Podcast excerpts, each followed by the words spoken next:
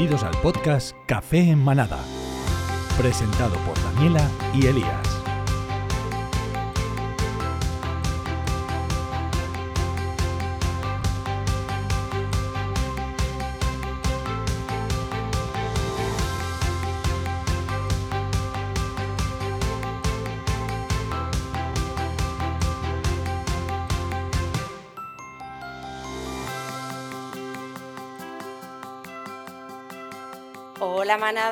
Bienvenidos un día más y gracias por estar ahí. Hola Elías, ¿qué tal? ¿Cómo estás? Muy buenas, pues encantado, encantado de grabar el último episodio de este año. Además, de forma muy navideña. Claro, es que no nos están viendo. No nos están viendo desde los que nos escuchan en el podcast no nos ven, pero yo llevo un jersey de esos feos, feos navideños, llenos de luces y que tienen música que no voy a poner porque, porque no, porque quien lo quiera ver que vaya a Twitch y nos vea, ¿vale?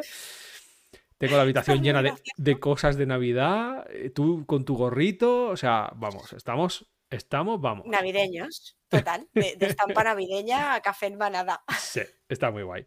Y nada, pues, pues que bienvenidos a todos. Eh, recordad que nos podéis encontrar en redes sociales, Café en Manada, todo junto, en Instagram, en Facebook, y que nos podéis escuchar en Spotify, en Evox, en Google Podcast y en Anchor FM. Y te cedo la palabra, Daniela. Bueno, eh, hoy tenemos un episodio muy especial, aparte de por ser el último del 2022, pero vamos a hablar sobre un tema súper, súper interesante que, que es que nos va a dejar a todos alucinados. Am, vamos a hablar sobre el olfato canino. Y obviamente, cuando tenemos que tratar según qué temas, aquí a nosotros nos gusta invitar a grandes de los grandes del sector. Y a quién mejor que en este caso a Jaime Alonso. Bienvenido, Jaime. Muchísimas gracias por estar. Hola, buenas noches, Daniela. Buenas noches, Elías. Nada, agradeceros a vosotros que me hayáis invitado a estar con vosotros un ratillo. Muy buenas, Jaime. Muy buenas, y gracias a ti. Bueno, eh, hecha, hecha la presentación formal, ¿no? Que nos ha quedado todo como muy formal y muy bonito. Volvemos a ser nosotros, ¿eh? y a estar un poco más relajados. Eh, eh, muchas gracias por escucharnos, ¿vale? O sea, gracias, de verdad. Os lo, os lo decimos siempre, pero nosotros cada vez que abrimos Twitch y hay no sé cuántas personas viéndonos, la verdad es que flipamos un poco. En fin. Eh, sí, En fin, y nada, pues, pues, pues eso. em, que sepáis que Jaime para mí es un referente, eh, para mí a nivel personal, lo conozco desde hace algún tiempo.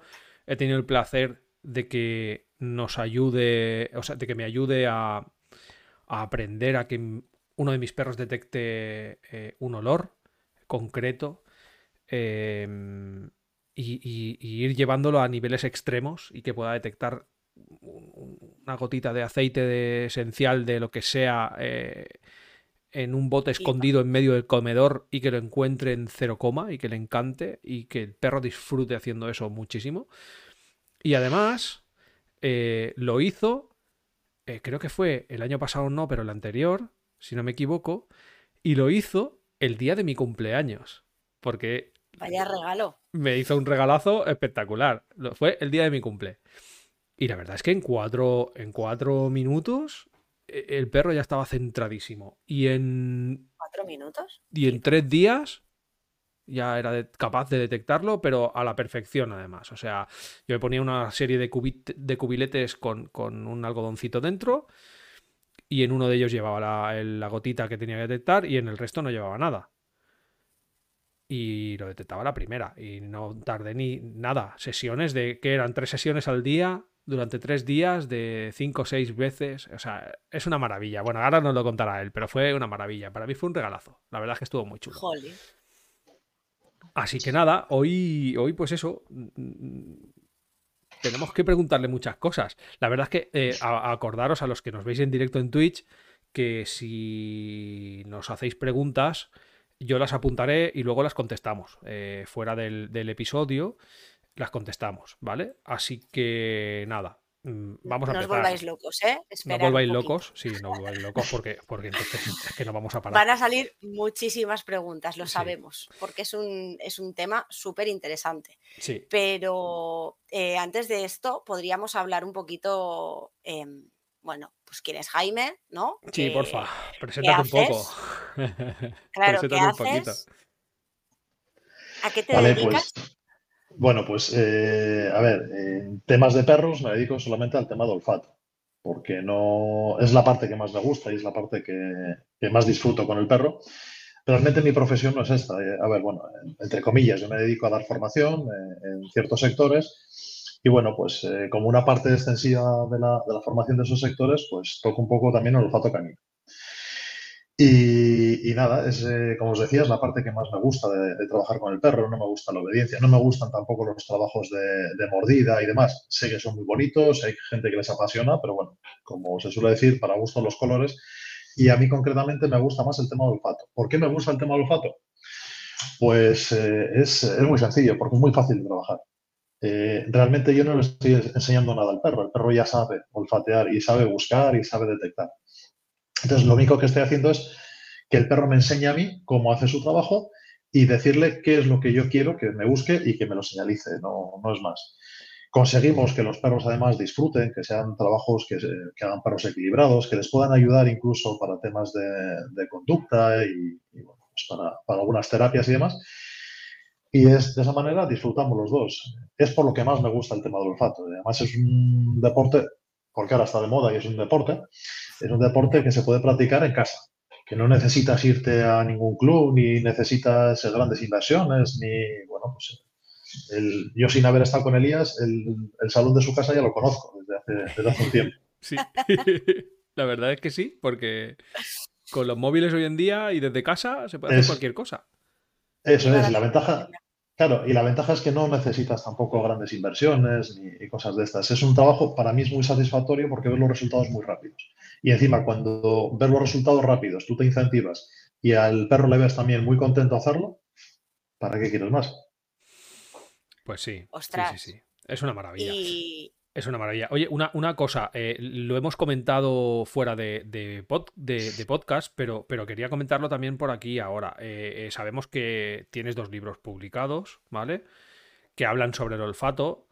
Eh, uno se llama Cuadernos de Olfato, que es el último que, publicaste. El otro se llama Detección Deportiva de Sustancias Olorosas con Perros. Los podéis encontrar en Amazon para quien lo quiera, para quien le quiera echar un- un ojo. Y, y háblanos un poco de, los libros, porfa. Antes de entrar ahí en plena, en plena materia, háblanos un poquito de los libros, porque yo tengo, yo tengo, yo los he leído los dos y para mí son una maravilla. O sea, son una pasada. A ver, eh, realmente, joder, esto es como eh, cuando haces la primera cosa y estás súper orgulloso de ella y demás, y luego con el tiempo vas viendo los fallos y demás. Bueno, pues, eh, el primero, el de detección deportiva, es para mí el más flojito de los dos, eh, pues porque la experiencia que tenía también no era, no era mucha. eh, eh, la manera de transmitirlo tampoco fue quizás la más adecuada, entonces se quedó un poquito como, como cuaderno de campo, por así decirlo, como algo muy resumido y, bastante cortito. Durante la pandemia, pues bueno, pues surgió la posibilidad de poder desarrollarlo un poquito más y salió Cuadernos de Olfato, que quizás es el, libro que, que yo hoy en día compraría para empezar con el tema de olfato.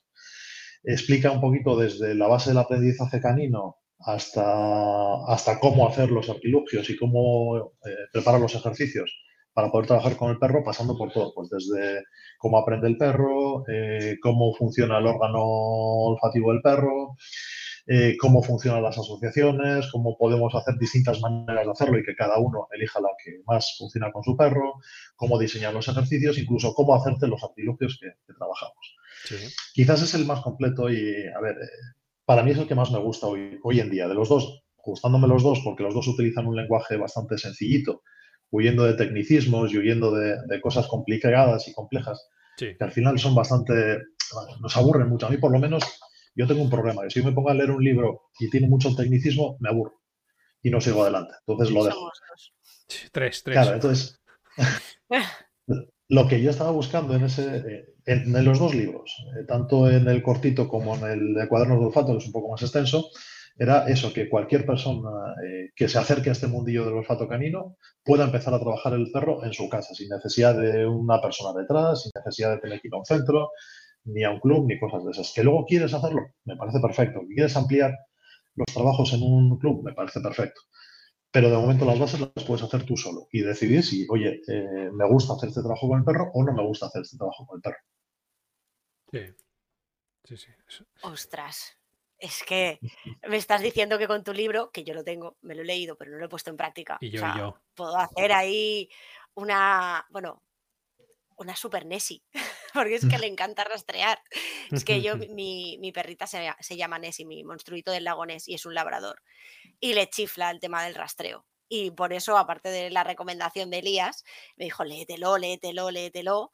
Eh, es que ponerlo en práctica, o sea, que es una semana y, la perra feliz disfrutando con, todo esto y aparte es muy fácil de leer, de verdad. Si lo he entendido yo, lo puede entender cualquiera, te lo digo en serio, porque eh, sí que es cierto que cuando empiezas a buscar información a lo mejor de estas cosas puedes encontrar muchos tecnicismos, como dices tú, pero es que lo explicas de manera muy sencilla. Em, lo haces fácil. Así que gracias. Nada, a vosotros, Daniel. A ver, la intención era esa, básicamente. ¿eh? A ver, yo cuando empecé en el tema de olfato fue a raíz de, unos cursos que hicimos con, grandes profesionales del medio y demás. Y eran abrumadores en tecnicismos y hoy por hoy, cuando empiezo a leer artículos y habla mucho tecnicismo, lo dejo, me aburre. Y no había nada. Entonces, eh, vi un poco la necesidad de, joder, ¿y por qué no explicamos esto? Perdón. ¿Y por qué no explicamos esto eh, para que cualquier persona pueda hacerlo y no se tenga que complicar mucho la vida ni, romperse demasiado la cabeza? Bueno, pues fue una manera de hacer lo que yo en su día me hubiera gustado encontrar. Pero sí, Daniela, puedes empezar en cualquier momento con, el monstruito que tienes. Además, además, Daniela le vendrá súper bien. Porque el olfato tiene mucho poder, mucho poder. Ahora hablaremos de ello. Ahora hablaremos de ello. Pues mira, Em, ya sé que es una pregunta así como muy genérica, ¿no? Pero, ¿cómo es el sentido de olfato de un perro, Jaime? Em, ¿Qué diferencias podemos encontrar con, el del ser humano, ¿no? Para que lo típico que siempre decimos, las comparativas con el, humano para que lo entendamos, pero ¿hay diferencia? Sí, sí, sí, muchísima, pero brutal. Piensa, Daniela, que eh, el perro cuando nace, el sentido más desarrollado que tiene es el olfato. ¿Cómo sabe dónde está su madre? Claro, ¿cómo sabe dónde está su madre? ¿Cómo sabe cuál es la teta de la que tiene que ir a mamar, etcétera, etcétera? Es a través del olfato. Y si, si te fijas, siempre van a la misma teta. No van a una ni a otra, siempre van a la misma. ¿Ah, sí? Entonces, es el, es el sentido, sí, ¿eh? es el sentido que más desarrollado tiene el perro. También es cierto que son muy vagos. Bueno, a ver, vagos. Utilizan la economía de esfuerzos, es decir, tienen otros sentidos igual que nosotros. Tienen la vista, tienen el oído tienen el olfato, que es el que más, eh, más les cuesta desarrollar, no, más, más trabajo les cuesta. ¿vale? Entonces, cuando el perro tira de vista y no encuentra lo que quiere a través de los ojos, tira de oído y no oye nada, empieza a tirar de olfato. Y realmente el perro, como se relaciona con el mundo que tenemos alrededor, es a través del olfato. Ya, hablando de las comparaciones, que alguno por ahí sí me suele echar la bronca cuando comparo el, eh, a los perros con los humanos, yo creo que es la mejor manera o la manera más gráfica de, de poder situarnos. La superficie que tiene el perro eh, para el centro olfativo es aproximadamente entre, dependiendo de las razas y demás, entre los 90, 92 y 170 centímetros cuadrados. En cambio, la superficie que tenemos nosotros en nuestro cerebro para ese centro olfativo son aproximadamente unos 4 o 5 centímetros. Estamos hablando... Pensaba que iba a decir metros también, ¿sabes? No, no, centímetros. No, no, no centímetros. Estamos hablando de, vamos a poner 5 centímetros a 170 más o menos de comparativa. En cuanto a células olfativas, y tampoco es entrar mucho en tecnicismos, aproximadamente el humano tenemos unos 5 millones de células olfativas y los perros unos 200. y solo son números. Claro. Eso es, y eso hablando de números, sin más. Entonces, ¿cómo lo podemos ver más gráfico? Mira, cuando llegamos a casa con mucha hambre y de repente pues tenemos para comer, pues en casa, yo qué sé, pues macarrones con tomate y carne. Tú según entras por la puerta y dices, oiga, pues es la comida que me gusta, son macarrones con carne picada y tomate. Ya, pero es que el perro es capaz de decirte si la carne es de cerdo, si la carne es de ternera, si hay especias, si no hay especias, si te han cambiado la marca del tomate o la marca de la pasta. Es decir, todo eso es capaz de, determinarte el perro. alucina, ¿sabes? Me, has dejado muy loca, Jaime, te lo digo en serio. O sea, estoy pensando que los humanos, en este caso, tenemos que ser los animales domésticos de, los perros. O sea, es que son un nivel superior. Sí, sí, sí, no, no. Eh, a ver, en cuanto al olfato que estamos hablando, la verdad es que es brutal. La comparativa, para que nos hagamos una idea, es brutal. No tiene, no tiene comparación. En cuanto a trabajos de olfato, pues estamos viendo, aparte de los eh, trabajos de detección de, pues, de, enfermedades y cosas de estas, últimamente, por desgracia, con el tema de las desapariciones, de los eh, asesinatos y demás, estamos viendo perros que detectan restos de, fluidos corporales después de muchísimo tiempo. O sea, que pasas por ahí, que no te enteras que hay nada, que lo han limpiado no sé cuántas veces con jabón y aún así los animales son capaces de detectarlo. Pues para que veamos un poquito la capacidad de olfativa que tienen los perros. Madre mía. Mira, quería contar una cosa. Daniela está fuera, de, está fuera del guion, pero es que me ha pasado esta mañana. He visto un programa casualmente mientras desayunaba, un programa de televisión que se llama Mitos Animales o algo así. Y es una pareja de. O sea, son dos personas, son dos chicos que, que. Bueno, pues es un show, ¿vale? Es un programa de televisión. Pero me ha llamado mucho la atención porque había un perro que les tenía que rastrear. Y una de las cosas que comentaba eh, la, especialista en ese caso, que es una especialista de Reino Unido que se ve que es muy top, no me acuerdo cómo se llama, decía que los eh, humanos solemos perder cada segundo de nuestra vida 600, unas 500, 600 mil células eh, de piel muerta.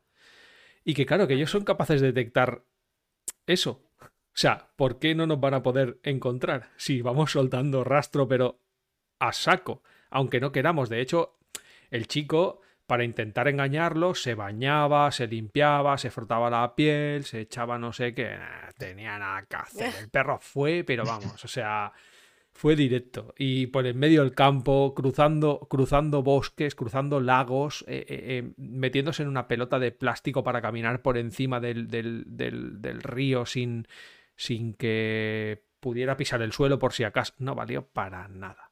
Para nada. O sea, claro, dejando ese rastro y siendo capaz de oler células, ¿sabes? A ese, a ese nivel y nosotros soltándose mil por segundo, pues ya me dirás. Pero bueno, en fin, perdón, que, quería contarlo porque me parecía absolutamente alucinante. Y además ha sido hoy que digo, no, o sea, no podía ser otro día mejor que hoy para que me soltaran esto por la tele a las siete y media de la mañana.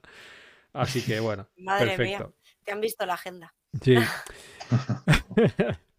bueno, eh, justo Jaime, estabas hablando de, de ciertas cosas en las que en las que se utiliza el olfato del perro para ciertos trabajos determinados, pero quería ahondar un poco ahí en cómo podemos utilizar ese sentido eh, que tienen tan poderoso en nuestro beneficio. ¿Qué, pueden hacer? ¿Qué se puede detectar con la nariz de un perro?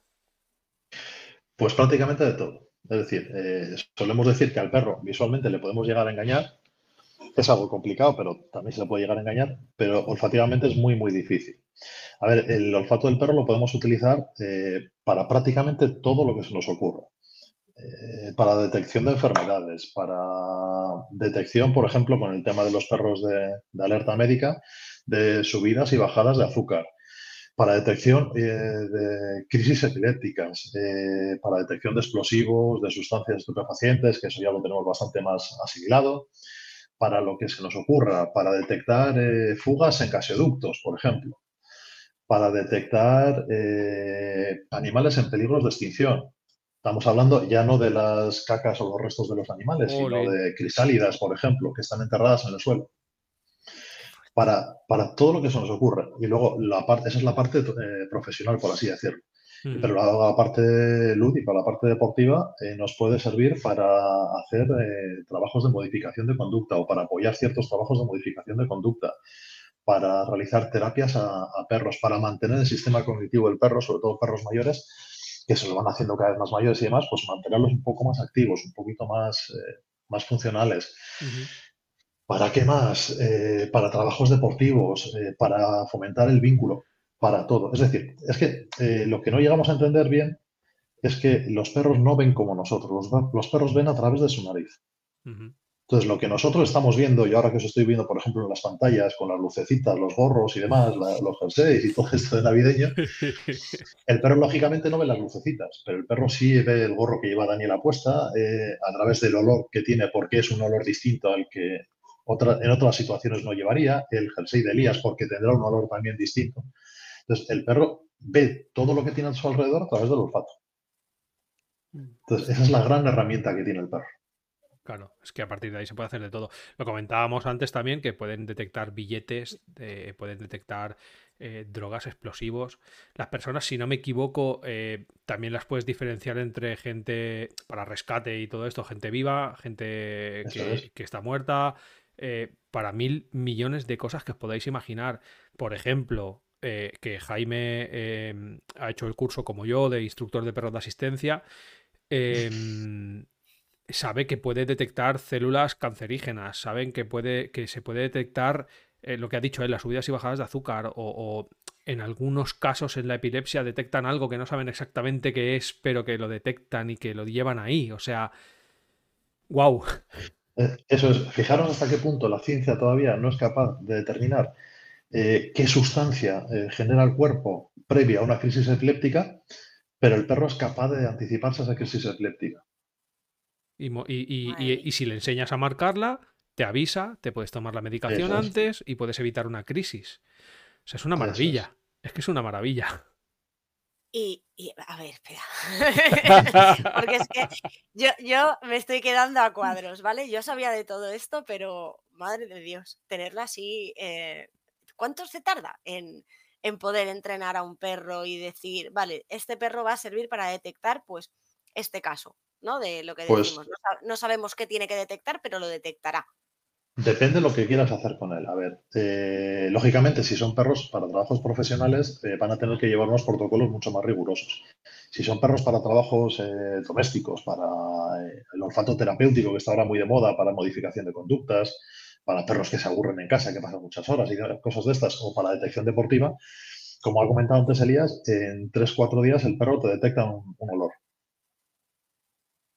Claro, lógicamente cuando estamos hablando de trabajos profesionales necesitamos mucho más porque hay un montón de casuísticas que hay que preparar, etcétera, etcétera. Y un montón de variables. Pero lo que es asociar un olor, tres, cuatro días, el perro lo puede tener asociado. Y un entrenamiento de un perro para que trabaje de esto, eh, dudo que sea una semana. O sea, necesitará más tiempo, más, más tralla, ¿no? más práctica. Sí, a ver, luego hay que generalizar. Es decir, no es lo mismo trabajar en el salón de tu casa perdón, que, salir a la calle o que esconder las cosas en un cajón de casa o que, por ejemplo, los perros que van al monte a buscar trufa, que la trufa está enterrada a no sé cuántos centímetros de la superficie y el perro tiene que detectarte la trufa y el perro entre todo el monte tiene que ir al árbol que tiene la trufa y marcar dónde está la trufa y, y rascarte ahí. Entonces, lógicamente, en función de lo que queramos, el proceso puede ser más largo o más corto. Pero para empezar, eh, que me imagino que es lo que, lo que le importará más a la gente, lo que a la gente le llamará un poquito más la atención, para empezar, en una semana podemos tener un perro detectando un olor, un aceite esencial y pasar un buen rato con el perro, jugando. Yo me lo he pasado pipa, la verdad. Quiero... Dime, dime. Perdón, ¿eh? Pero si yo veo que mi perro apunta maneras, porque habrá gente que también diga, ah, pues mira, yo en una semana lo tengo al perro, ¿sabes? Perfectísimo para que me detecte esto ostras, pues a lo mejor puede hacer un servicio, mm, no sé, detectando cosas. Mi madre es diabética, por ejemplo. ¿Yo le puedo enseñar al perro a eso? Sí, sí, sí, claro que sí. Lo que pasa es que ya necesitas muestras, ya el trabajo es un poquito más eh, laborioso porque no hay que contaminar las muestras, porque eh, tenemos que tener eh, preparado qué es lo que marca el perro en cada momento y enseñarle qué es lo que tiene que marcar. Entonces, el trabajo es un poquito más laborioso. Pero la básica es lo mismo, es decir, eh, el perro que te detecta explosivos, el perro que te detecta trufas, el que te detecta drogas, el que te detecta eh, eh, la, diabetes, la bajada de azúcar, el perro que te detecta aceite esencial, el principio es el mismo. Luego, a partir de ahí, dependiendo de lo que queramos, pues tendrá más o menos trabajo. Pero el perro es exactamente igual. Sí, el trabajo que hacen para aprender, la, la base sigue siendo la misma. Eso es. La asociación del olor es exactamente igual. Es muy sencillo, es algo además muy rápido y que se consigue muy, muy rápido. Luego hay que enseñar al perro, como decías, para el tema de la diabetes, hay que enseñar al perro que lo tiene que marcar de una determinada manera, que además eh, hay unos rangos en los que tiene que marcar el perro, no solamente es eh, subida de X, eh, la subida de azúcar o la bajada de azúcar, sino hay unos rangos en los que tiene que marcar. Entonces necesitas una recolección de muestras, necesitas un trabajo previo y un trabajo posterior bastante más concienzudo. Pero lo que es enseñarle a detectar, por ejemplo, cualquiera de los que nos está escuchando en casa, una gota de aceite esencial, en una semana el perro lo tienes. Sí, sí, sí, sí. Lo digo con conocimiento de causa. vale, voy a hacer una cosa. Voy a ponerme en, en, modo. A mí no me gusta. Voy a ponerme en modo pesimista, ¿vale? Me voy a poner en modo pesimista y voy a ligar una pregunta que nos han hecho en el chat, ¿vale? Porque va muy ligado, es como que, que, notas en un perro para saber si es bueno, ¿vale? Nos preguntaban. Pero yo me voy a poner en modo pesimista y, vas a contestar la pregunta igual, ¿vale? Porque sí, lo podemos usar para trabajar, pero lo podemos usar para divertirnos. Pero es que mi perro, es que no, eh, mi perro ya no aprende. Mi perro es muy torpe. Mi perro ya es viejo, ya no quiere trabajar. Y no, no. yo tampoco. No quiere. O sea, no quiere. No sirve. Mi perro no sirve. O sea, ¿no sirve? ¿Qué, perro sirve? ¿Qué perro no sirve?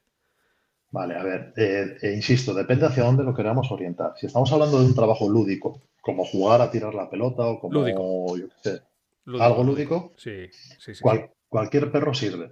De una de mejor o peor manera. Por ejemplo, Argy. Argy tiene 10 años. Argy le tiro la pelota y hay días que me mira y me dice, vete tú. Yo no quiero ir a por ella, vete tú. Pues vale, pues ya está, es un juego, no pasa nada. Eso no significa que otros días no vaya y me la traiga, pero también es verdad que es un perro que tiene 10 años y no va a venir como los malinois que estamos acostumbrados a ver en los vídeos que vienen como flechas. Hombre, es un labrador, tiene 35 kilos, tiene 10 años, va a venir, pues eso, a su ritmo. Claro. Y le tiras la pelota y si ya está muy lejos, dice, no, no, no, no, voy. Entonces, cuando hablamos de trabajos de olfato, eh, primero, no todos los perros aprenden igual. Es decir, en el libro, por ejemplo, sí podéis eh, ver distintas maneras de, enseñar a los perros, pero el que mejor conoce al perro sois vosotros.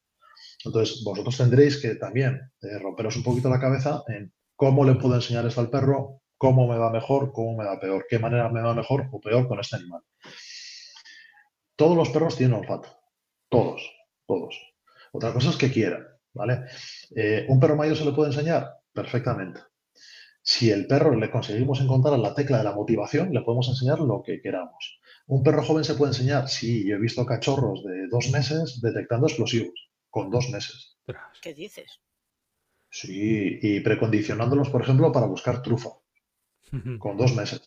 Y dices, a ver, ¿se puede hacer trabajo? Sí. Qué fuerte. Pero, insisto, depende a lo, que, a lo que queramos aspirar. Lógicamente, un perro de trabajo luego hay que mirar más cosas, más variables del animal. Pero lo lúdico, lo que estamos acostumbrados a jugar como si fuera la pelotita en casa, a buscar en la cocina, a buscar en la sala, a buscar prácticamente cualquier perro. Hay que encontrar la motivación. A ver, eh, esto es como ha dicho antes Daniela, yo tampoco quiero trabajar, coño, el perro no quiere. Vale, pues si encontramos la motivación, pues a lo mejor conseguimos sacar ese perro adelante. Y bueno, claro, aquí hay que investigar a ver cuál es la motivación del perro. Mm. Claro. ¿Podemos motivarlo? Para que utilice más el olfato? O sea, el típico perro que no lo utiliza y que solamente tira de vista, lo típico que te escondes y no te busca, ¿sabes? Que, estás tú en la otra habitación y, el perro lo único que hace es buscar, buscar y buscar y no te encuentra y es que no ha mirado detrás de la puerta. Entonces, no utiliza el olfato. A mi modo de entender, que, no soy una especialista en esto, em, entiendo que quiero que ese perro utilice el olfato. ¿Cómo lo hago? Vale, ahí por ejemplo, ese es un problema bastante habitual en perros eh, con ciertos miedos, ciertas agresividades eh, hacia otros perros, hacia otros elementos, bicicletas, coches y demás. Entonces, generalmente es porque no tiran de olfato y tiran de vista. ¿Cómo les, eh, metemos el olfato? hay un elemento que se les pone en la cabeza de los perros, la Calming Calp, no sé si la conocéis. Sí. es como si les pusiéramos una venda en los ojos. No llega a ser totalmente opaca, porque el perro sí puede ver a través de eso, pero ya sabemos que la vista del perro es muy limitada, ve, pero no, llega a distinguir los objetos. Entonces, cuando el perro ya ni puede oír ni puede ver, tira de olfato, por narices. Bueno, sí, claro. Nunca mejor dicho, ¿eh? claro. Sí, claro, es verdad, si no se quiere estampar contra una mesa, si no se quiere estampar contra la pared, etcétera, etcétera, el perro va tirando olfato. Y es una manera de despertar el olfato. Y luego también, algo muy importante, claro, cuando hablamos de motivar al perro, tenemos la suerte algunos de tener labradores. Y los labradores, con su propio pienso que come todos los días, le da exactamente igual. Eso puede servir de premio. Pero claro, si a ese labrador que está comiendo ese pienso todos los días, de repente le pones un trozo de salchicha Frankfurt, el perro hace el pino con las orejas. Vaya. ya lo has encontrado. Ya lo has encontrado. En cambio, le tiras la pelota y te mira y te dice, eh, la pelota para ti. Correcto, sí. Claro. Yo con, Me estás describiendo a la mía. Claro, y, conmigo, con Vlad, que es un golden, pero, pero tiene. ¿Sabéis, eh, eh, Jaime, eso que decían de que los labradores tienen el gen este mutado, que, no tienen lo de la saciedad? yo creo que mi golden es, es, es, labrador por ahí, por esa, por ese. por ese, ese gen no lo tiene. O sea, Vlad no tiene ese gen. Yo creo que debo ser también algo labrador. yo, Porque yo ese gen tampoco. Pero sí, sí, o sea, yo creo que no lo... y, con la comida es algo brutal. Te hace, por lo que tú dices, el pino con las orejas y, caminando marcha atrás. Eso es, en cambio ves otros perros, yo me encontré con un pastor alemán en un seminario que vi, que le tirabas eh, trozos de pollo y te decía que no quería saber nada. En cambio, le tirabas la pelota y era una pasada. Y era una pesada. Y el perro se te ponía dos patas, pedazo animal del carajo, y con la pelota se volvía loco, pero con la comida en ese momento, pues o, bien porque estaba estresado o bien porque no le motivaba suficientemente, no podía. Wow. Y así como casos excepcionales, ¿te has encontrado alguno que no le motive ni juguete ni comida? Eh, hombre, a ver, esto es como todo, hay de todo en la viña del Señor, ¿no? Entonces, sí, sí puede haberlos. Eh, bueno, pues hay que dar la tecla. Y es cierto que hay algunos que dicen que no, que ¿para qué? Si yo lo tengo todo, pues ¿para qué voy a, voy a hacer nada? Claro. Yo, por ejemplo, con Dama, eh, que tú la conoces, Daniela, Dama es mi... mi eh, tengo tres, ¿vale? Es la hembra de, de, los tres que tengo. Ella es una perra rescatada, que es muy tranquila, que es muy... Ella llega a casa, se sube a su cama y solo baja de la cama, sí, solo baja de la cama para comer y para beber y para salir a la calle. El resto, o sea, la tapas en invierno y se quedan seis horas de la misma posición y no se destapa. O sea, es una maravilla. Y, ella incluso jugando, a, jugando con ellos busca eh, premios. Sí que es cierto que no busca tanto, tanto con el olfato, pero a veces sí que lo utiliza. Y ahí es donde, donde la apretas, ¿no? Para que, para que. O sea, quiero decir que siendo una perra así, incluso haciendo. O sea, incluso siendo así, hay veces que, que, puedes encontrar la motivación, pero claro, hay que encontrarla. Es lo que decía Jaime en, su, que, en el libro, que hay que romperse la cabeza para, encontrar la motivación de ese perro. A ver, eh, cuando hablamos, estamos hablando de perros y, joder, vosotros sabéis mucho de perros también. Y sabéis que eh, aquí no hay varitas mágicas. No. Aquí no hay atajos ni fórmulas mágicas. Aquí hay cosas que con un perro funcionan y con el de al lado no. Y dices, coño, pero son iguales, ya, pero no. Sí. Es que cada uno es único. Te lo digo en serio. Sí, sí. Y tú, Daniela, que ves eh, siete perros cada día, siete no, no sé cuántos te da tiempo, pero, cuatro o cinco sí. cuatro o cinco al día. ¿Cuántos años llevas en, la peluquería? Ocho en la peluquería, pero 14 en el mundo y pues en el sector. Y... 14 multiplica por, días laborales por cuatro cada día. Uf. No, no, es, una locura. Yo no hago números porque no me quiero volver loca. pero es que me, causa. Bueno, es que tengo muchas preguntas, Jaime. No sé ni por cuál empezar. Bueno, pues para. A ver, el caso de mi madre que te decía que es diabética, ¿no? Yo, aunque tengo una manada de cinco perros y un gato, el día que convivamos todos juntos, eh, yo quisiera tener un perro para que me ayude a detectar subidas o bajadas de azúcar en mi madre. ¿Hay alguna raza, hay alguna característica que yo tenga que saber para decir, este tipo de perro te va a servir, este tipo de perro no te va a servir? Eh, es probarlo. Tú ya tienes el perro, tú ya tienes la herramienta de trabajo, es probarla. O sea, lo, podría hacer yo, no me haría falta llevar al perro a ningún lado para enseñarle nada. A ver, mi consejo es que como va a ser un trabajo eh, profesional y es un trabajo serio, ¿vale? No es como el andar jugando ni tirando chuches ni cosas de esas por ahí, ni historias de la vela. Eh, mi consejo es que vayas a un profesional, ¿vale? A un profesional que se dedique a perros de, de alerta médica, a perros de asistencia. Porque es un tema serio, estamos hablando de salud. Eh, partiendo de esa base, eh, cualquier de los perros que tiene se puede testar y se puede probar a ver si realmente, oye, hay algo que le motiva, a ver cómo andamos del olfato, cómo lo trabajamos y demás. pero son temas serios. ¿Vale? Es un, es un tema de trabajo. Yo no, yo no lo haría así alegremente, venga, pues mi perro detecta, porque luego además hay que certificarlo, luego tiene que pasar unas pruebas de certificación, etcétera, etcétera. Eso es lo que te quería preguntar también, porque yo lo puedo hacer a modo en casa, pero yo quiero algo serio. Y además, quiero algo que realmente tenga una función hecha por un profesional, que luego no, no tenga yo problemas porque no lo he hecho bien. Claro. Eso es. Entonces, yo, yo quiero, perdón, Alías, yo quiero separar eh, y dejar eh, muy claro una cosa. Una cosa es el trabajo profesional, una cosa es los perros detectores profesionales y otra cosa es eh, el trabajo de olfato terapéutico o lúdico. ¿Vale?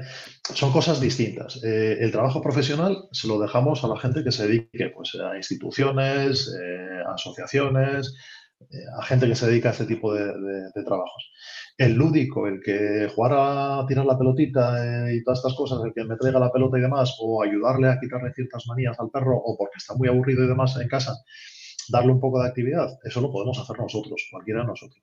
Pero el trabajo profesional, solo, yo quiero separarlo y quiero, a ver, la base es la misma, pero Sí, sí, hay que Para que, luego la gente, eso, la gente no se confunda y diga, no, coño, yo tengo mi perro, he leído un libro, lo he preparado y lo puedo llevar a cualquier sitio. No, no, no, ojo no, claro, yo si lo hago, lo quiero hacer bien. Por eso te decía, puedo coger alguna raza en concreto que me digas, pues mira, un labrador o un golden o un pastor alemán o un marinois. Hay algunos que son así como más predispuestos a ser detectores de, olfato. Cualquiera, cualquiera. Mira, hay una, hay una asociación en Madrid que utiliza mucho los Jack Russell. Anda. Mm. Son perros pequeñajos, son perros muy vivos y son perros que les gustan. En vez del típico labrador, el típico golden, pues utiliza esos perros. Que ojo, que es un terremoto de perro. Es, igual, es igual que Malinois, pero. Sí, que viene entrenado. Claro, que viene entrenado, puede ser el mejor perro del mundo, pero igual para entrenar a un Golden en el acceso público, porque no olvidemos que como tiene que ser acreditado, tiene que tener acceso público. Eh, igual, pues con un Golden, un labrador, te tiras mm, para hacer el acceso público dos meses y con un Malinois te tira 6 porque es una bomba de perro que necesita ir clavado. O igual no, y es tan, tan, tan, tan, tan bueno que en un mes lo tienes listo. Pero es muy diferente. También tenemos que tener en cuenta eh, lo que tú dices. Yo quiero coger un perro y que, y que se entrene por una entidad eh, que esté certificada, que esté cualificada para hacer esas cosas, por un profesional y además tienes que coger al perro. O sea, no vale. No, yo es que tengo un perro que en casa pues tiene 4 o 5 años y pues oye, pues igual pues le podría detectar la diabetes a mi madre. Mm, lo siento desmontarlo, pero no funciona así. No funciona así porque además la vida, viéndolo desde la perspectiva más... Eh, menos, menos, menos humana, ¿vale? Eh, el perro va a trabajar y tiene una, tiene una vida X de duración de tantos años. Y si tú lo pones a trabajar a mitad de tiempo, el perro te va a hacer la mitad de, todo el trabajo que te puede llegar a hacer. ¿Sabes? O sea, si lo coges con cuatro años, a un perro no lo puedes tener a los 15 años trabajando. Y a, veces ni a, y a veces ni a los 10. O sea, yo, por ejemplo, Ron, cuando lo jubilé, estaba en los 10 y Ron porque es, porque es un caso especial, pero, pero y, es muy vivo, tiene ahora 13 años, 12 años, 12 años, y es el que más energía tiene de casa. O sea, es un caso especial, pero cuando le dije, se acabó, ya no vas a trabajar nada o casi nada, eh, mm, tenía 10 años, no llegaba, 10 años. O sea, al final, claro, tienen que tener una, una vida útil, llamémosle así, ¿vale? De trabajo. O sea, no vale. El, no, yo es que tengo un perro en mi casa, igual pues podría hacer esto. Bueno, a nivel lúdico. Claro, es que por eso lo decía. Claro, porque pero... yo a se lo puedo intentar enseñar, pero se lo puedo enseñar mal. Entonces, no me va. Imagínate que le enseño al revés que cuando tenga bajada me dice que es subida, y cuando es subida que me diga que es bajada. O sea, y es como, ¿y ahora qué hago? ¿Y ahora qué hago? O sea, no quiero verme en esa tesitura. Sabes que para eso me voy a un profesional. Eh, si hay que entrenar al perro, se entrena, pero por eso te decía que mi perra Nessie con seis años tampoco me apetece ahora darle un trabajo que hacer. Ella es muy feliz rascándose la barriga todos los días y durmiendo 12, 14 horas. O sea, eh, ella es muy feliz así. Si la pongo a trabajar, me va a hacer lo que Archie te hace a ti con la pelota, Jaime, que te mira y te dice, ves tú que yo no me levanto para ir. Entonces, sí que me gustaría eh, el día de mañana poder tener algún animal eh, con esas características, o sea, para poder pues eso, ¿no? Tener esa pequeña como ayudita extra eh, de, detectar un problema, pero si lo hago, se hace bien, que para eso están los profesionales, digo yo.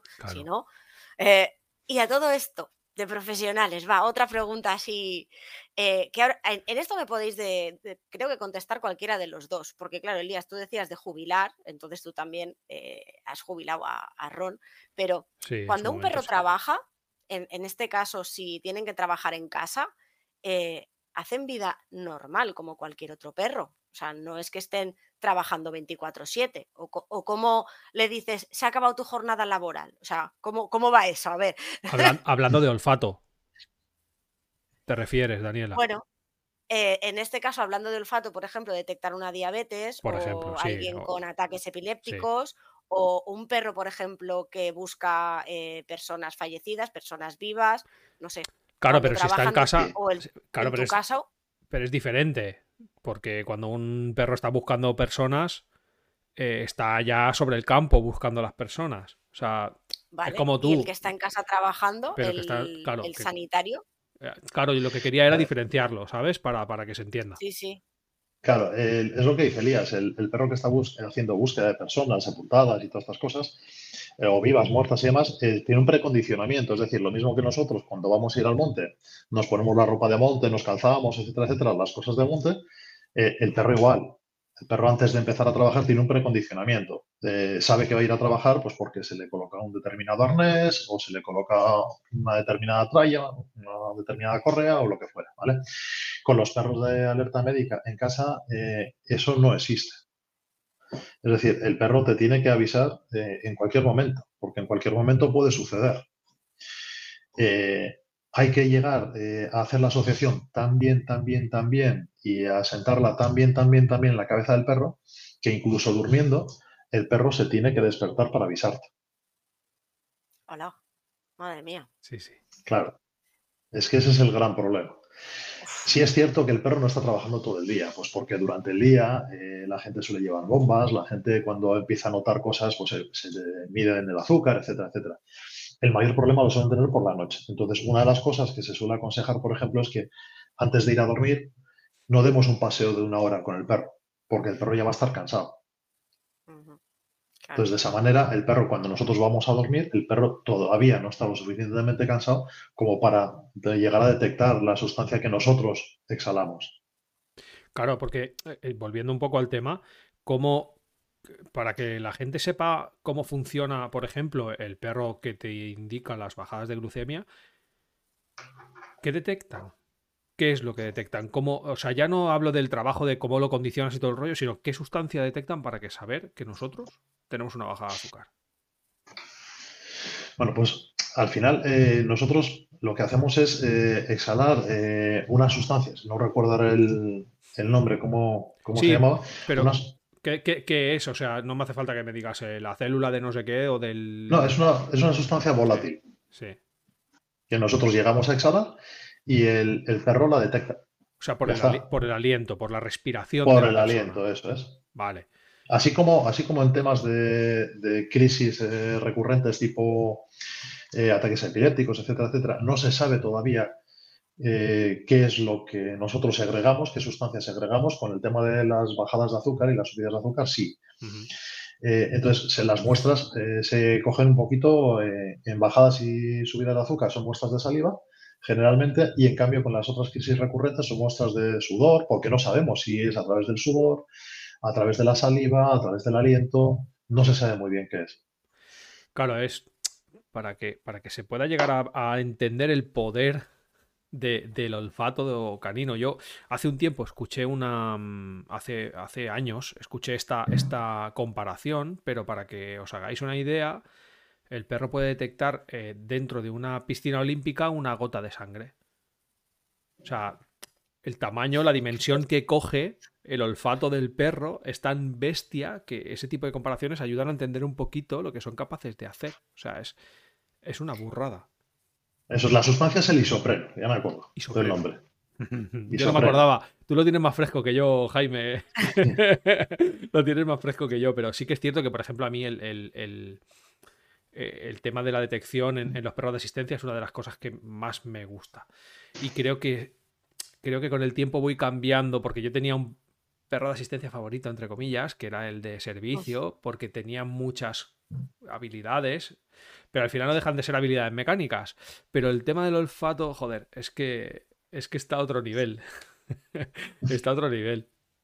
Em, Elías, no es por nada, pero la gente que nos oye, creo que lo del perro eh, de servicio, estas cosas no las han entendido. Perro de servicio es un perro que ayuda a gente con, movilidad reducida, por ejemplo, que, va en silla de ruedas o que va con muletas, por ejemplo. Yo tengo un par de casos que conozco que van con muletas y el perro le ayuda, caminan más seguro. Mm, o, por ejemplo, pues mm, le puede llegar a ayudar a quitarse la chaqueta en un momento dado, o que se le cae una cosa del suelo, se la trae. O, ¿Vale? Pueden hacer muchas cosas los perros de, servicio. Y por eso me gustan tanto, porque tienen muchas cosas que pueden ofrecer a una persona y les pueden ayudar en muchas cosas. Pero entonces, ¿el perro de asistencia? El perro de asistencia, ese es un tipo de perro de asistencia. El perro de ah, servicio es un tipo de perro de asistencia. Hay cinco tipos, ¿vale?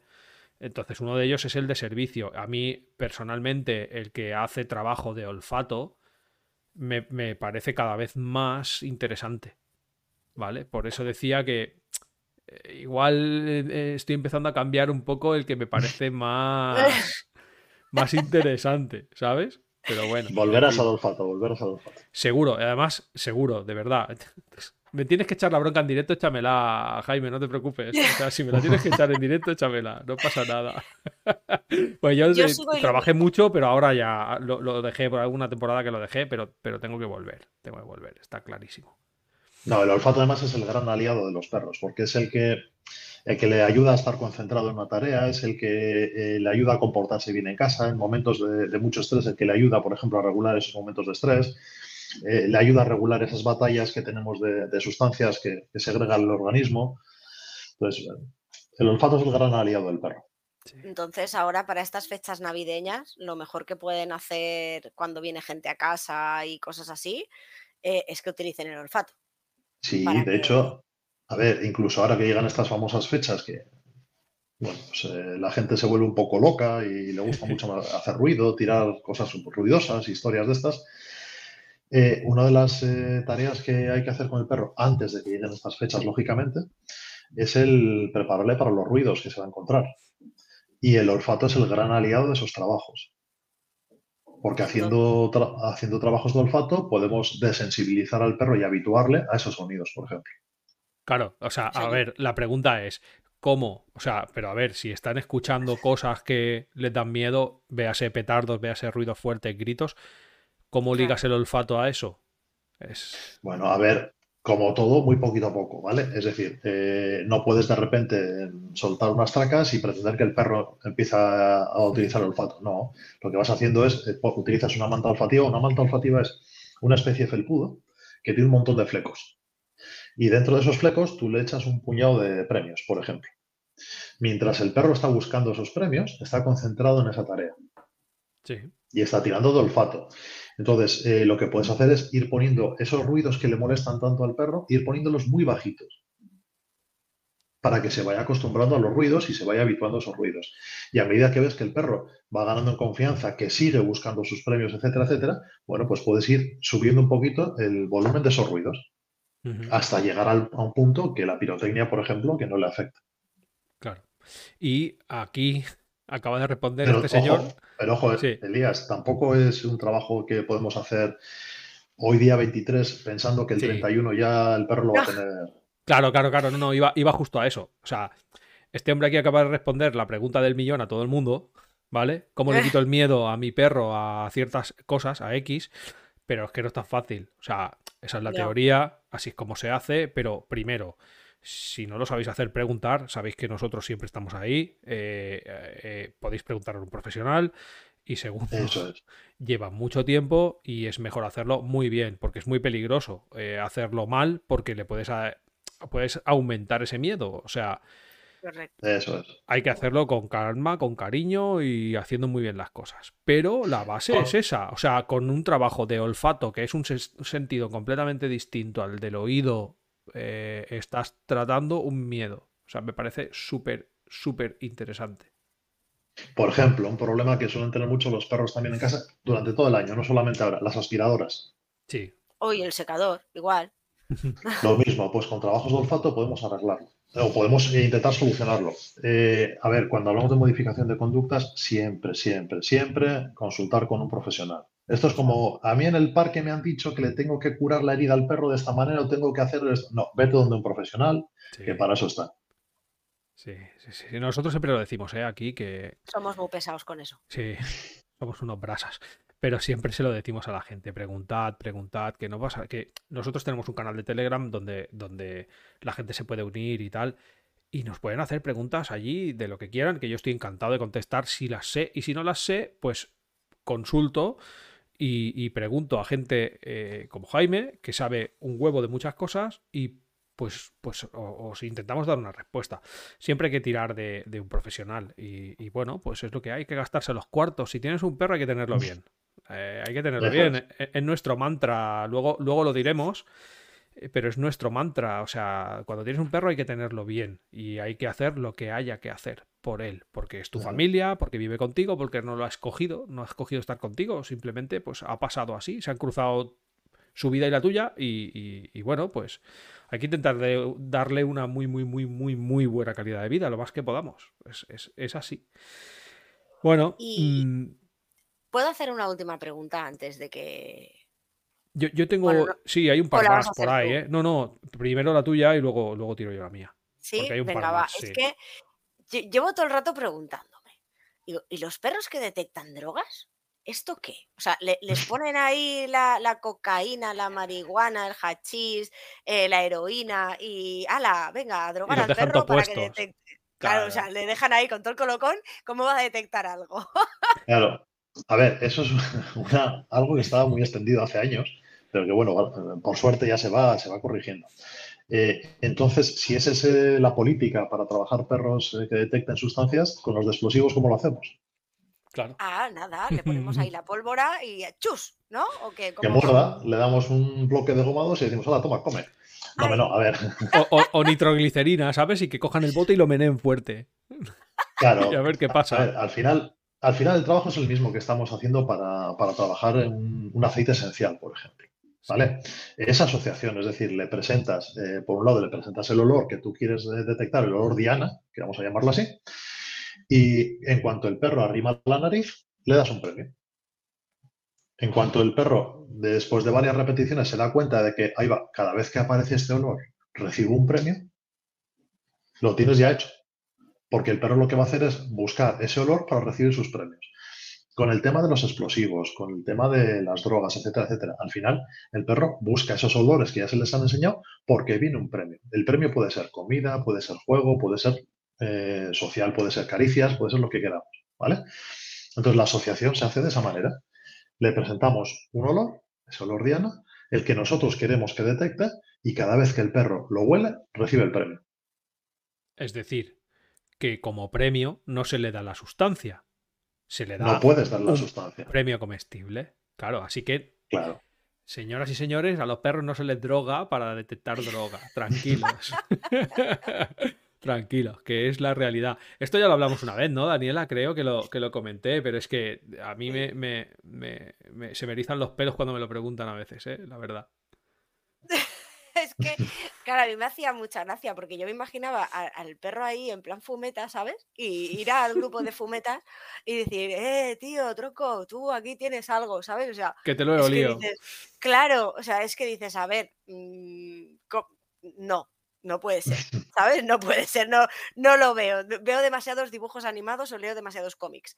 Eh, en fin, es que me, surgen mogollón de preguntas, pero tira, tira, Elías, que antes te he interrumpido, perdona. No, no, no, no, que va para nada, no, no pasa nada. O sea, al final yo prefiero ir, soltando preguntas y soltar los papeles ¿eh? del guion. Me gusta más que vayan saliendo las cosas así. Pero sí que es cierto que hay una que, creo que no va a ser necesario que hagamos porque ya la hemos hecho antes, que es la de la lista de olores. Teníamos una pregunta por ahí, Jaime, que, era que, que, fuéramos a hacer una, una lista de, sustancias que pueden llegar a detectar, pero claro, es que pueden detectar absolutamente lo que les dé la gana. lo que quieras. Porque ellos ya nacen con ese... Em, con ese sentido, lo tienen ahí, simplemente lo huelen y como no reciben nada, ni premios, ni historias, ni nada, pues lo huelen, lo almacenan, lo saben lo que es y ya está. Pero pueden detectarte todo. Entonces, De hecho, Elías, hay un, hay un compañero, Dani, Dani Niza, de, vuestra zona, de Cataluña, que tiene el primer perro del mundo capaz de detectar meteoritos.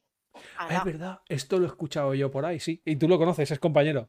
Qué guay. ¿Qué pasa? O sea, me parece alucinante que detecte meteoritos.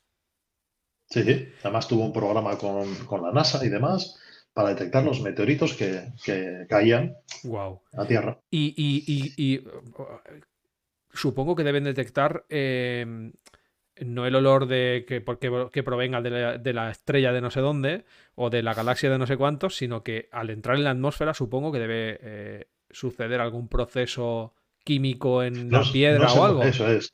Eso es. No sé muy bien qué, olor es el que detecta. Eh, o qué, cómo lo hacen la asociación de olor, me imagino que será eh, prácticamente la misma. Pero sí, entiendo que será, pues eso, que el meteorito al entrar en la atmósfera se quema, los materiales de los que están compuestos, eh, la inmensa mayor parte de los meteoritos que pueden llegar, pues desprenden unos olores, quedan impregnados en la roca y eso es lo que el, el animal... Eso es. Qué pasada, qué pasada. Bueno, dicho esto de la lista, eh, que pasamos adelante porque, o sea, pueden detectar meteoritos, flipas. Sea, meteoritos que dices, es que no son ni de este mundo. Si es que no son ni de este mundo y lo pueden detectar. Pues eso, o sea, para que se hagan un poco la idea de lo que puede llegar a hacer un, un el olfato canino, ¿no? O sea, que era, yo, yo tenía la, la, la esperanza de que se llegara a, a, este nivel, a que la gente dijera, uff, o sea, se puede detectar un meteorito. O sea, el nivel es absolutamente brutal, ¿vale? Y creo que con esto hemos llegado de sobra. O sea, En, Argentina, por ejemplo, hay un, hay un doctor, el doctor Mario Rosillo, eh, que prepara perros, eh, perros forenses. Son perros que los lleva a la escena del crimen, cogen eh, muestras de olor de los objetos que hay en la escena del crimen y son capaces de marcarte quién es la persona que ha tocado esos objetos. Aquí en España el sistema judicial es totalmente distinto y en principio no está contemplado. Perdón. Pero, Me has dejado flipada. Sí, sí. Imagínate, Daniela, en, una casa que hay, puede, haber 15, 20 cuchillos. Eh, pues eh, la persona que ha cogido uno de esos cuchillos y ha cometido el asesinato, el perro, si tiene una muestra de dolor de, las personas que han pasado por esa casa, te dice qué persona ha sido. Qué maravilla. Madre mía. Qué maravilla. Qué maravilla. Menos mal que el sistema judicial no funciona, ¿eh? Pero así, perdón, no funciona así. Pero si, funcionara así. Si funcionase. Madre mía. Iban a caer como churros. Madre mía. Ostras. No, no, es una pasada, yo ya te digo. O sea, yo lo, que quería era que, la gente pudiera ver qué, tipo de cosas puede llegar a hacer un perro con, el olfato. Luego entramos en, en volver a la sencillez, ¿no? De la vida y en saber que teniendo un perro en casa, el que sea, da igual el que sea, todos tienen nariz. Sí que es cierto, por ejemplo, que esto no lo hemos comentado, pero que igual los de los de morro chato, tipo bulldog o tipo carlino, cosas de estas, les va a costar un poco más. Pero, pero lo tienen ahí. eso es, pero que, tampoco se nos vaya mucho la pinza, porque al final eh, las células olfativas y la superficie dedicada al olfato que tiene un carlinos sigue siendo muy superior a nuestra. De hecho, hay dos competiciones deportivas eh, sobre olfato en España, que es la Liga y la de la Federación. Eh, creo que fue el, primer perro que ganó la Liga, la primera competición de, la Liga, fue un bulldog. No sé, fue un, sí, un bulldog francés creo que fue. Mira. Mira. Para que, para que digamos que no, que no sirven. Sí, lo que decíamos antes, ¿no? Que, es que mi perro no sirve, mi perro no. No, no. Aquí sirven todos, en mayor o menor medida a nivel, a nivel lúdico y mira, a nivel profesional no, pero sí de competición, pues jolines, un bulldog francés eh, ha, ganado, ha ganado un campeonato. O sea, que, que, sepamos el poder que tiene y que sepamos que el olfato se puede utilizar para muchísimas otras cosas. Yo siempre que mm, me ha venido gente preguntando, pues mira, es que el perro pues que es muy nervioso, no sé qué, y te cuentan casos. Y yo siempre ataco las áreas necesarias para empezar a ayudar al perro, pero nunca, nunca, nunca me dejo el olfato. Nunca. Tenga el problema que tenga, me he dado cuenta de que al final el olfato les ayuda muchísimo en tantas áreas, en tantas áreas, que se convierte en un indispensable. a la hora de trabajar con cualquier cosa, desde problemas hasta jugar o hasta tener que irnos y dejar al perro seis o siete horas en casa solo y en vez de coger y, salir tres horas a, caminar por ahí, pues pegarme una buena sesión de olfato y lo dejo baldadito a dormir y feliz y contento. Claro, estamos hablando de la parte del perro, pero es que no se nos olvide también que luego está la parte del humano. Que eso de estar sentado en el banco y que el perro te tire la, te traiga la pelota, se la vuelves a tirar y es el que no, no. Con el tema del olfato, el humano también tiene que trabajar. Sí. Porque al final vamos a ver que el perro es tan, perdóname la expresión, es tan capullo que me lo va a cazar siempre. Que le escondo las cosas y me las caza. Entonces yo soy el que voy a tener que estar pensando cómo esconderlo para que no. Y moverme y hacer artilugios nuevos y hacer cosas para que al final, en esta historia del olfato jugamos los dos. Juega el perro a su manera y jugamos nosotros a la nuestra. Wow, pero es que es la, una de las maneras más divertidas de hacer un super vínculo con tu perro. Sí. Aparte de jugar a la pelotita, que está muy bien, pero es lo que dices tú, no es nada dinámico, porque el único que se mueve es el perro. Tú estás ahí sentadito en el banco y que te la traiga. Pero en cambio, si tú te tienes que romper ahí la mente y empezar a hacer cositas, ¿no? Porque en casa podemos hacer mogollón de cosas con el tema del olfato, ya sea pues lo que decías tú de la manta olfativa o incluso con, con los rulitos del papel de váter, eh, lo que les digo yo muchas veces es eso también, ¿no? Que, cojan y pongan ahí Frankfurt o cosas que les guste al, perro, le hagan agujeros, lo cierren por los lados y que se lo tiren para que lo pueda encontrar. O, el típico con también, que empiece a, a, quitar, o hay pelotitas de estas así que también son como más complicadas. Pero el romperme los cascos de dónde lo escondo, de cómo lo hago, de tal, y, jugar con el perro, interactuar y, financiar ese ahí, ese vínculo con, el perro, eso es lo que más mola de, todo esto del olfato. Bueno, por lo menos, o sea, de, lo que es lúdico, ¿eh? De lo que es lúdico, porque el, eh, estoy alucinando que no sabía yo que se podían hacer tantas cosas con los perros, ni que hubiera tantas variedades de, de cosas a poder hacer, o perros de trabajo, o perros de sanitarios. O sea, madre mía, esto es una locura. Y lo que queda por hacer. Y lo que queda por hacer. Que no hemos hablado de ello, Jaime. Me gustaría conocer. No lo hemos comentado nunca, tú y yo. Eh, eh, me gustaría conocer que, cuando, se, cuando la pandemia que empezaron a salir eh, perros detectores de COVID. ¿Qué pasa ah. con esos perros? ¿Qué pasó con Esa echa la mano a la cabeza. Vaya. Porque yo tengo una opinión muy eh, formada sobre ello, pero quiero escuchar la tuya. Vale, voy a, yo os doy mi opinión, pero es personal, ¿vale? Eh, no tiene nada que ver ni con instituciones ni cosas de, estas. Entonces, primero, el olfato del perro está muy bien pero es que hay medios para detectar esas sustancias que son más rápidas, que son más efectivas y son más fiables. Y luego, segundo, eh, si no se sabía ni qué era el COVID, ¿cómo puñetas vamos a poner a un perro a detectar algo que no se sabe, ni que tampoco sabemos los efectos que puede tener sobre el animal? Entonces, igual que hemos dicho antes que no podemos darle a los perros droga para que busquen droga, ni darles de comer explosivos para que busquen explosivos, no podemos exponer tampoco, o no debemos exponer tampoco al animal a un bicho que no sabemos ni los efectos que tiene, ni si les afecta, no les afecta, ni cosas de estas. Entonces, eh, a mí me ha parecido una auténtica barbaridad. Eh, lo que pasa es que, bueno, al final ya sabemos cómo es el mundo canino. Que el que ve por ahí un filón empieza a sacar mucho dinero y cuando hay dinero en juego, pues... Sí, bueno, estas cosas pasan en todos los sectores, ¿no? Sí. Entonces, yo no, veo la necesidad de tener un perro que detecte, por ejemplo, COVID, cuando hoy en día vas a la farmacia y por dos euros tienes un cacharrito que te dice si estás contagiado o no estás contagiado. Un perro no deja de ser un ser vivo, no sabe los efectos que tiene eh, ese bicho en el, ser vivo este, en el perro. Y no sabemos si puede ser, porque algún estudio dice que sí pueden transmitir, otros dicen que no, que sí lo pueden padecer, otros dicen que no. Entonces, eh, joder, yo lo veo demasiado usado. A mí me horrorizó bastante. Ya. Eh, a, mí, a mí me horrorizó bastante. ¿eh? O sea, no, De hecho, yo durante, durante la pandemia, todos los artículos que, llegaban a mis manos y demás sobre el tema los desechaba. No quise leer nada. Porque me parece una barbaridad. Ya. Ya. Sí, sí, no, yo tengo la. Tengo, yo opino como tú, exactamente igual, o sea, exactamente igual, y me pareció una burrada enorme que los perros se los pusieron a detectar COVID sin saber ni lo que era, ni cómo afectaba, porque recordemos que hay animales que tienen eh, coronavirus. pero es el coronavirus específico de ese, de ese animal. Sí. Y no sabíamos qué podía pasar. Pero bueno, en fin. eh, eh, me, me- me ha venido a la mente y, y que no todo vale, ¿no? Que también quería que, que- que se supiera que, que eso, ¿no? Que no todo vale en el mundo Ojo. de...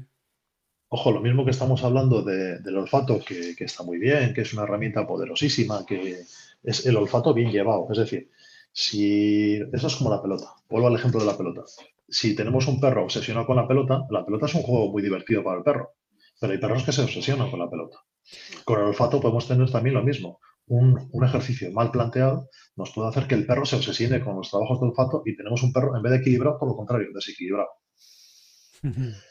Entonces, incluso por ahí he leído alguna cosilla de que no, no, que el olfato tiene mucha fama y tal, pero que no es tan bueno para los perros. A ver, ojo, sí es bueno para los perros, pero bien planteado. Claro, bien llevado y, y de una manera es. profesional o lo más profesional posible, aunque sea de, para, de forma lúdica, que se haga bien. Responsablemente, básicamente. Pues, Eso, Eso, es responsablemente. No nos salía, gracias Daniela. De nada. ¿Has visto? Yo em, tengo ya, creo que una última pregunta porque se nos está echando el tiempo un poquito encima, ¿no? Em, vale. ¿Un olor lo pueden recordar toda su vida? Sí, O sea, ellos van a recordar el olor de su madre toda su vida. El sí. del primer ser humano que los tocó, que los cogió, toda su vida. Eh, cuando tú pasas por, por una pastelería y de repente han hecho bizcochos y dices, oiga, los bizcochos que me hacía mi abuela cuando yo era pequeño, Sí. exactamente igual. Es decir, está asociado ese olor a algo muy bueno para el perro y va a, pas- va a pasar exactamente lo mismo eh, que nos pasa a nosotros con los bizcochos. De repente aparece ese olor y el perro se acuerda de ese olor. El perro está oliendo todo el día. Lo que hace es discriminar los olores, pero los que más le interesan, como nosotros, los guarda. Y a la inversa también, ¿no? Es decir, algo Lo, malo. lo malo también. Mira, Claro. aquí en la, en la escalera nuestra, cuando nos mudamos a este piso, aquí arriba hay, un, hay una perra con la que, bueno, desde el minuto uno Argy se lleva muy mal. Tuve un encontronazo en el ascensor y se lleva muy mal. Pues si baja antes la perra en el ascensor y baja después Argy y la huele, empieza a ladrar. Ha estado aquí. Para Por si para acaso lo está. malo. eso es. Claro, claro, claro. Oye, no hemos pasado, no hemos, no hemos eh, comentado un, un tema que a mí me, me pica mucho la curiosidad y, y con esto eh, cerramos. Eh, y es que, claro, nosotros como humanos, nuestro, nuestro olfato se compone de la nariz, ¿vale? Que es por donde entra el olor, y luego pues las membranas que tenemos dentro, las, la, la superficie de donde se posan las sustancias que huelen y es donde procesamos eh, con las células olfativas eh, eh, qué es, lo almacenamos en nuestra cabeza, pero los perros tienen algo más que, se llama el órgano de Jacobson o el órgano nasal que, que me gustaría que habláramos un poco de él, un poquito por encima, saber qué es y para qué lo utilizan, porque también me parece bastante flipante la cantidad de información que pueden obtener a través de eso. Vale, a ver, es que el, tema olfativo del perro, eh, la configuración de- del sistema olfativo es, es brutal. Partimos de la base que la trufa esa que nosotros conocemos, La, la trufilla esa negra que nos hace tanta gracia a los perros, primero, si nos fijamos en medio, tiene una, una hendidura, el filtro. Esa hendidura eh, la suelen humedecer bastante para poder captar partículas olorosas. Luego a los lados, las aletas que tiene, como nosotros en la nariz, las aletas esas que tiene, le sirven al perro para crear remolinos de aire y seguir captando partículas olorosas. Además, las fosas nasales no es como nosotros, que a nosotros nos entra toda la información y nos va a la parte de- del cerebro que se dedica al olfato. Ellos funcionan en estéreo, es decir, son totalmente independientes. Pueden determinar si el olor les viene por la derecha o les viene por la izquierda. Seguimos. eh, cuando, entra, cuando entra el aire eh, a la cavidad eh, nasal del perro, entra el aire normal, con partículas olorosas y demás. Y luego es el perro el que dentro discrimina las partículas olorosas del aire que va a respirar. Es decir, lo que va al centro olfativo del perro de lo que eh, va a los pulmones, por así decirlo. ¿Vale? El órgano glomerulonasal que comenta Elías eh, se utiliza sobre todo para temas de, eh, de hormonales y demás, de las perras de celo, etcétera, etcétera, ¿vale? Está justo en el, lo que es la, nariz del perro, lo que es el, el morro este largo, que tiene el perro encima del paladar, entre el paladar y la nariz. Y tiene una cavidad que, si os fijáis en vuestros perros, debajo de los incisivos delanteros, ahí hay una especie de, de glandulita, ahí hay un bultito. ¿vale? Eso es la papila incisiva. A través de esa papila está conectada con el órgano nasal y es a través de lo que van las hormonas, etcétera, etcétera, que los perros son capaces de detectar. es, brutal. Claro, claro, es que, o sea, a mí me flipa porque además de, discriminar todo eso de, esa forma, o sea, son capaces de detectar cuando huelen a un pipi, por ejemplo, si es eh, de una hembra, si está en celo, eh, o sea, pueden detectar tantas cosas de, esa forma y además es... por ahí en, la red dicen que, esa parte de, todo el sistema olfativo es la que detecta las cosas invisibles, como las feromonas y todo este tipo de cosas. Y me parece alucinante y es una cosa que nosotros no tenemos. Si no me equivoco, no la tenemos. A ver, no nosotros también detectamos feromonas, pero no nos enteramos. Entonces, a ver, la diferencia de ellos es que son conscientes de todo lo que huelen. ¿Vale? Porque ellos ven el mundo a través del olfato. En cambio, nosotros no, nosotros somos mucho más básicos y nos hemos quedado en la visión. Bueno, pues ellos, al revés que nosotros, tienen el olfato que es lo que les ayuda en su día a día. A ver, cuando hablamos de animales, por ejemplo, eh, si vemos, por ejemplo, un, grupo de vacas, el perro es capaz de saber si son eh, vacas, si son toros, si hay terneros, si hay vacas que están preñadas, vacas que están en celo, vacas que están sin preñar, si alguna está enferma, etcétera, etcétera, porque los olores, los mapas olfativos de, cada uno de los animales es distinto. Entonces, en base a sus experiencias, por ejemplo, si, eh, imaginaos, en vez de un perro, un lobo. Si el lobo eh, ha matado a un ternero, lo siguiente que va a matar posiblemente, y le ha resultado fácil, va a ser un ternero. Va a dejar el resto de animales y va a ir a por el ternero, porque ya tiene esa experiencia que le ha facilitado el olfato, etcétera, etcétera, y va a ir a por ese tipo de animales. Es decir, lo utilizan para todo, cosa que nosotros al final, pues no. Hay un anuncio en la televisión que me, hace mucha gracia, pero que tiene toda la razón del mundo. Que no sé si conocéis, eh, este es un ambientado, una marca bastante comercial que dice que nos hemos vuelto tontos de narices. Sí, sí, sí, sí, sí. Yo también me fijé. Es exactamente igual. Es decir, cuando estamos expuestos nosotros de manera continua a un olor, nos habituamos a ese olor, ya no somos capaces de detectarlo. Y efectivamente nos volvemos tontos de narices. Sí, sí, sí, sí, sí. Sí, el típico ambientador que pones en casa y al final no lo hueles. Y ese, ambientador se ve, tiene como tres y para que te vaya cambiando el olor, para que siempre vayas oliendo algo que al final te habitúas, pero claro, con el cambio, pues sí que es cierto que consiguen que no te olvides del ambientador, pero, pero... Eso es. Claro, claro. Y, pero los perros lo van a seguir, lo van a seguir teniendo ahí, ellos lo saben. Ellos lo van a oler. Sí, sí, sí, sí, sí. Así que otra de las cosas que hay que tener en cuenta también cuando tengamos perro en casa es qué tipo de olores eh, generamos nosotros. Sí, y ahí, ahí te voy a echar la bronca, Daniela. Uh. porque son fumadores pasivos. Lo sé. Oh. Entonces, todo, todas esas partículas de humo que nosotros vamos exhalando cuando fumamos, etcétera, etcétera, se depositan sobre los objetos y los perros las inhalan. Soy consciente que debería fumar fuera de casa, solo por el bienestar de mis perros, lo sé. Pero ojo, también la ropa, etcétera, etcétera. Bueno, a mí me rastrean. Cuando yo llego a casa después de una un día entero de peluquería, pues mm, hay que rastrear. Pues dejaríamos de fumar y acabamos antes. Estamos trabajando en ello, también te lo digo. es el propósito para Año Nuevo. Claro, mira, está Jaime, eh, el, marido de Daniela, en el chat de Twitch ahí diciendo, dale caña, dale caña, que el tabaco es malo. sí, es cierto, al final... Lleva muchos años sin fumar y yo yo lo sé que los hago sufrir a los fumadores pasivos, lo sé, lo sé. Al final, eh, el humo del tabaco, eh, los inciensos, por ejemplo, eh, las velas aromáticas, las velas estas de citronela, etcétera, etcétera, hay una serie de olores que nosotros damos por hecho que no, son malos o no son demasiado perjudiciales, pero ellos les pueden hacer daño. Bueno, yo con el tema de la aromaterapia sí que lo, cuando yo me pongo mis aceites porque me apetece leer según qué aceite, yo dejo la puerta abierta por si quieren salir al jardín, porque entiendo que puede ser desagradable a lo mejor ahora ellos eh, oler según qué olores cuando están tan ricamente durmiendo. Claro. Eso es. Bueno, Oye, vamos a ir cerrando, ¿vale? Vamos a ir cerrando ya. Yo seguiría, ¿eh, Sí, Jaime? sí, Yo sí, seguiría preguntándote. Aquí tenemos mucha. ten- o sea, va- vamos a cerrar y vamos a cerrar eh, eh, hilando un poco con eso. Eh, eh, nosotros siempre escribimos en el guion, ¿vale? Eh, un poco una conclusión y la solemos leer. Y, y Jaime lo leyó también en su, en su momento porque se lo pasamos para que viera por dónde queríamos que fueran los tiros. Y en la conclusión, la primera frase que hay es: Joder, qué pasada.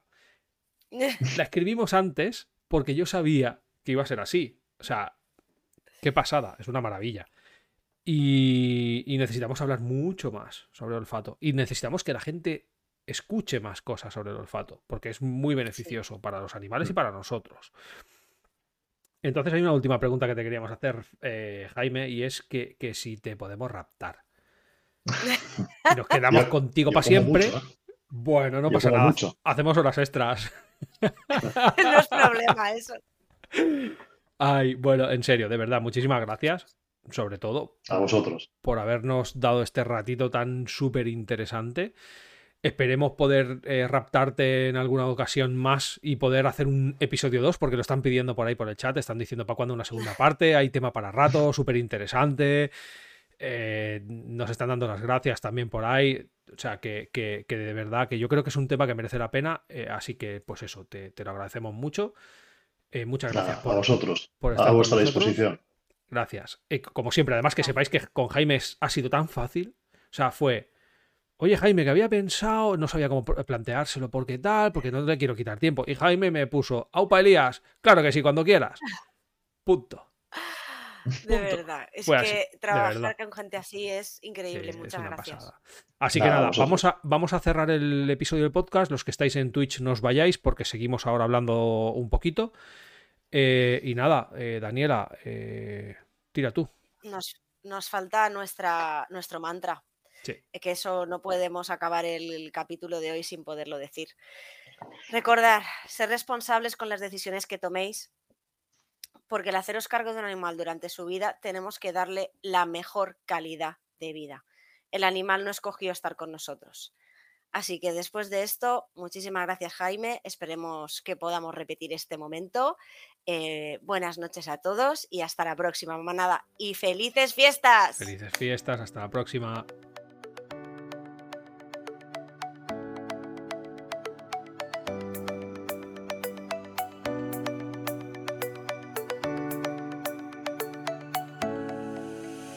Y hasta aquí, Café en Manada. Síguenos en nuestras redes sociales y Twitch para estar al día de nuevos episodios o directos.